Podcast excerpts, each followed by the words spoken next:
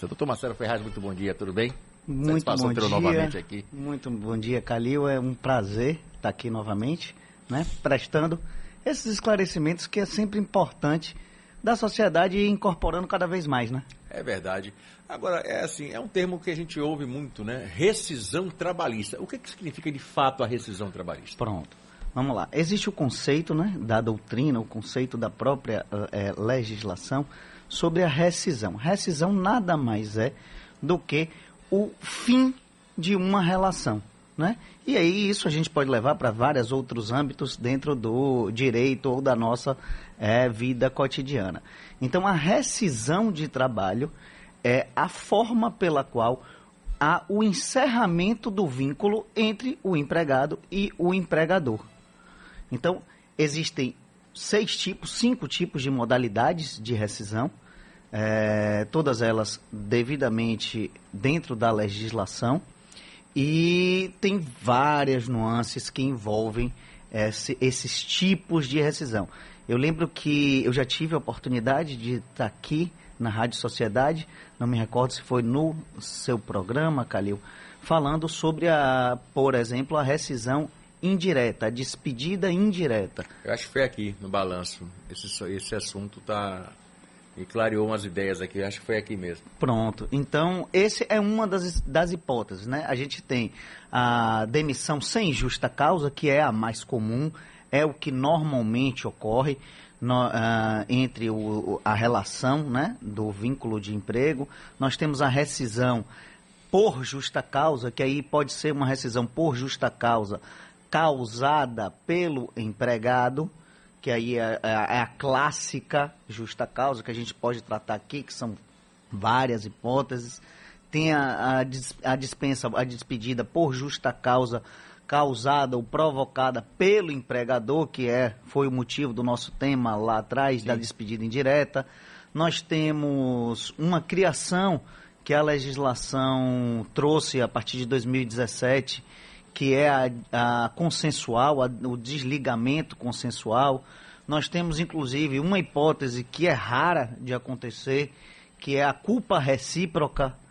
Então, existem dentro da legislação diversas formas de rompimento do vínculo de emprego. Eu vou pedir licença ao doutor Marcelo Ferraz, que eu preciso ir no comercial.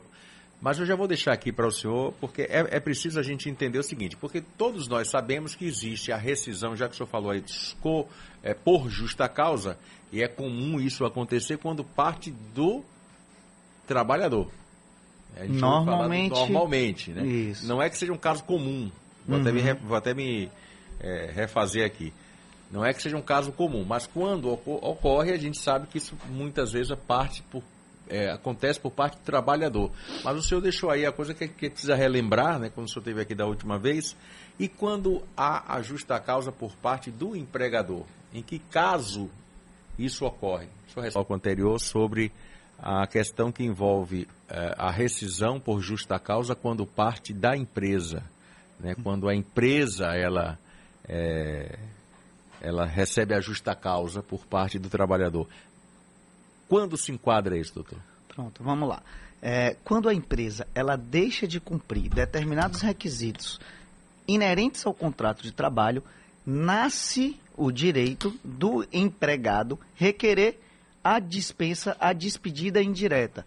O que é que isso acontece na prática? A gente até conversou ah, nos bastidores. Sim. Ah, existe alguma penalidade? Porque no caso do empregado, quando ele é acometido da justa causa, da falta grave, ele perde uma série de benefícios a empresa ela pagaria em dobro ou tem alguma penalidade é maior? Você imagina às vezes, né? Na Mas teoria. não existe esse, esse viés. Na verdade. Nem uma multa para o Ministério na, do Trabalho? Pode haver, sim, multa, mas são multas administrativas e isso não repercute em nenhum tipo de benefício direto ao empregado. Né? Então, o que acontece na prática? Na prática, se tem um pedido de demissão ou seja, o empregado ele perderia algumas parcelas por conta de um pedido de demissão. Entretanto, esse pedido de demissão ele pode ou vir a ser enquadrado judicialmente como uma despedida indireta, que seria a justa causa da empresa. Então, sendo caracterizada a despedida indireta, ele passa a receber todos os direitos como se, de fato, a empresa tivesse feito o desligamento. E quando isso acontece? Pronto. É, um exemplo prático, vamos lá, porque a gente, advogado fala muito de teoria, né? É. É, e, e eu, eu, entendo até que... O legal é que o senhor fala no coloquial para a gente entender bem. O programa é bom. é bom que a gente pegar exemplos específicos. Exato. Por exemplo, vamos lá, uma obrigação que é uma obrigação contratual decorrente da relação de emprego é o recolhimento de FGTS. Certo. Pronto. A empresa que não recolhe FGTS, ela tem a possibilidade de ter contra ela uma despedida indireta. Então, um funcionário que não está satisfeito com a empresa, por exemplo, e esta empresa não recolhe o FGTS dele, nasce para esse empregado a possibilidade de pleitear uma despedida indireta, por exemplo. Então, outros benefícios, até atraso de salário. Existe um rol na, na, na CLT que ele define quais seriam as atitudes da empresa que pode provocar essa justa causa.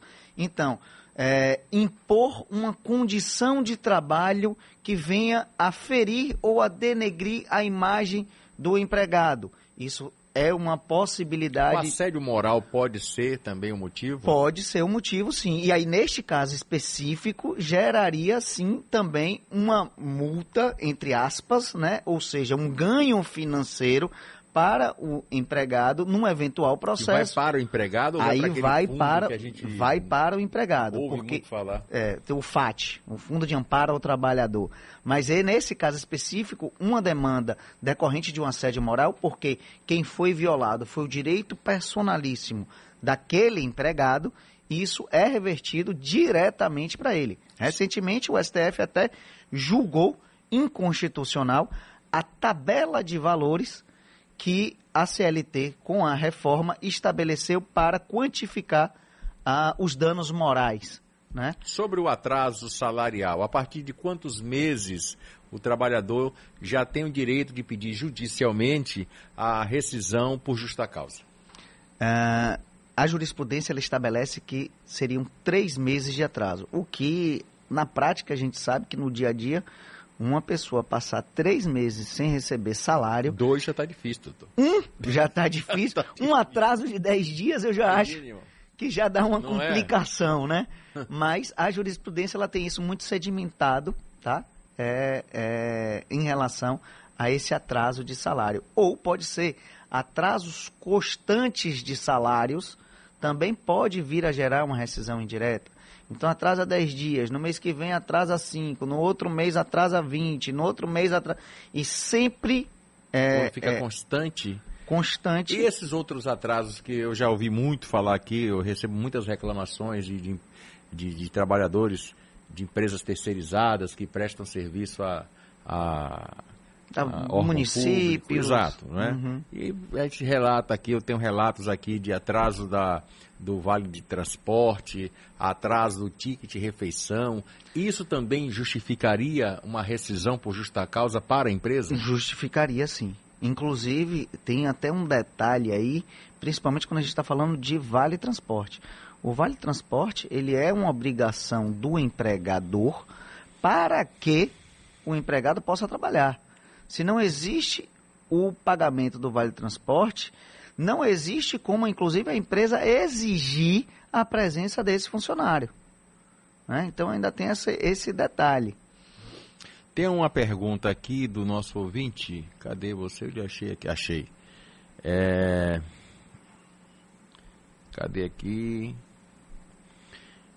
Em caso de transição de empresas ou troca de nome, como a justiça vê a rescisão trabalhista. Eu estou entendendo aqui. Obrigado, Ismael, pela pergunta. E isso acontece muito Sim. também nos órgãos, nas empresas que prestam serviço aos órgãos públicos. Já vi muito isso aí. Sim, principalmente exemplo, engenharia. É. não, é, a área de saúde também é assim, ó. É. É, aí criou-se até a lei anticalote, lembra? Sim. É. Muito bem.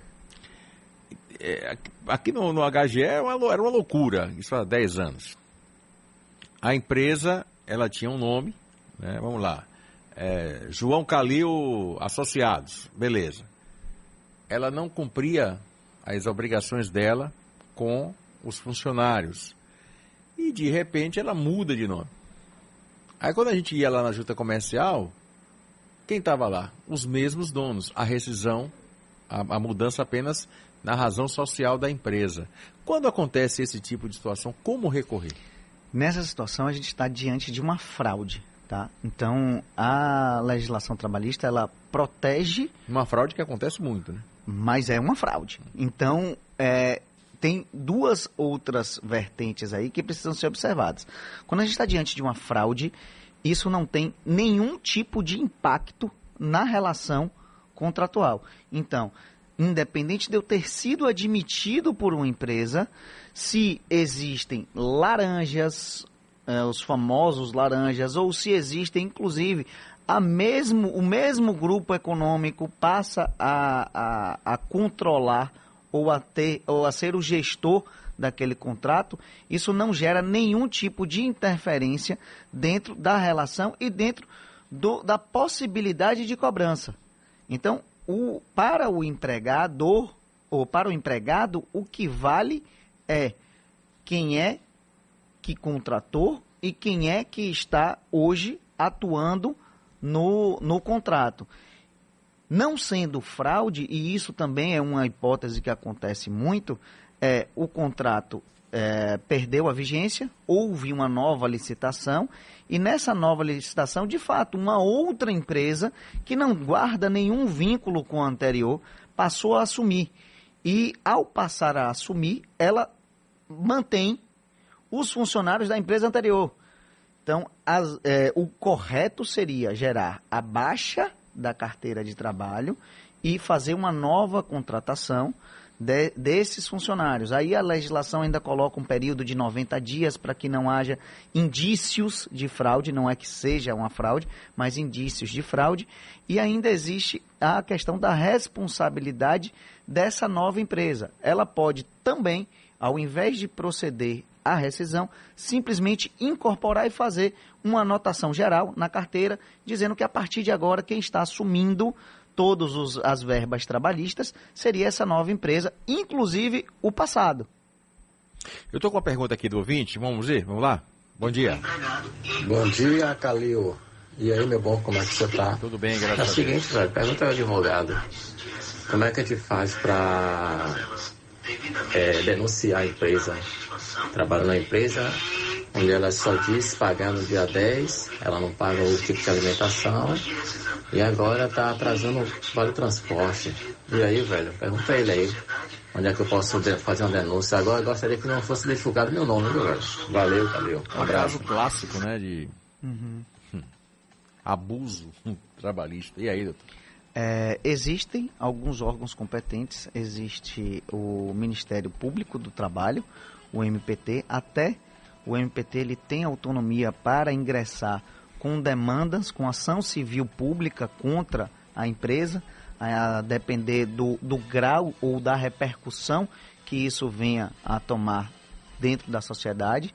Existe a possibilidade das delegacias regionais do trabalho para que você possa fazer sim uma denúncia e aí sim existe o fiscal, né, o auditor fiscal do trabalho, que é a pessoa competente para fazer essas fiscalizações e isso, como eu disse, gera multas é, administrativas. Uma ação civil pública vai gerar um processo judicial, e aí já é o Ministério Público do Trabalho, um processo judicial do Ministério Público do Trabalho contra a empresa. Então, os empregados, eles simplesmente são testemunhas ou parte, é, é, é, parte longínqua deste processo. Eles só vão contribuir, eles não vão ter nenhum tipo de é, é, ganho financeiro decorrente desse tipo de demandas, de, desses tipos de demanda. Quantos dias a empresa tem de prazo para pagar uma rescisão trabalhista?